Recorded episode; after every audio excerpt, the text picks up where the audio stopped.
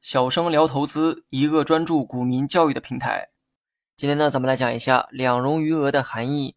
融资融券不仅是金融手段，也是观察市场走势的重要指标之一。那么一波牛市呢，也必然伴随着两融余额的增高。所以呢，今天有必要来学习一下两融余额的概念。两融余额指的就是融资余额和融券余额。那么为了方便讲解，我们呢先从融资余额讲起。先回想一下之前关于融资的定义。融资呢是指借钱炒股的行为，拿着借来的钱去买股票，而所谓的融资余额是指未偿还的融资总额。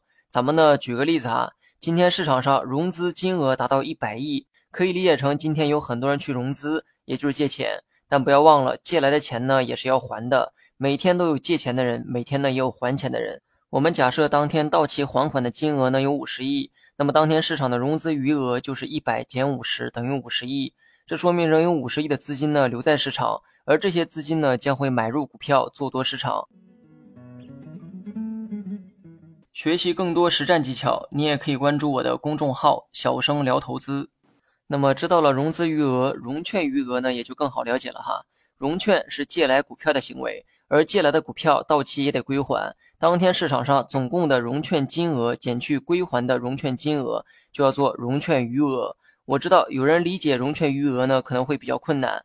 融资借来的是钱，而钱是最终的换算结果，所以呢，融资余额理解起来比较容易。而融券借来的是股票，但这并不妨碍用金额去统计，因为你借来的任何一只股票都有对应的市场价，只需要将借来的股票数量乘上当时的股价，那么你就可以计算出金额。假如你当天融券一百股，也就是借来了一百只股。当时每股的价格是十元，那么你的融券金额就是一千元。将当天所有人融券的数量换算成金额，就是融券总额。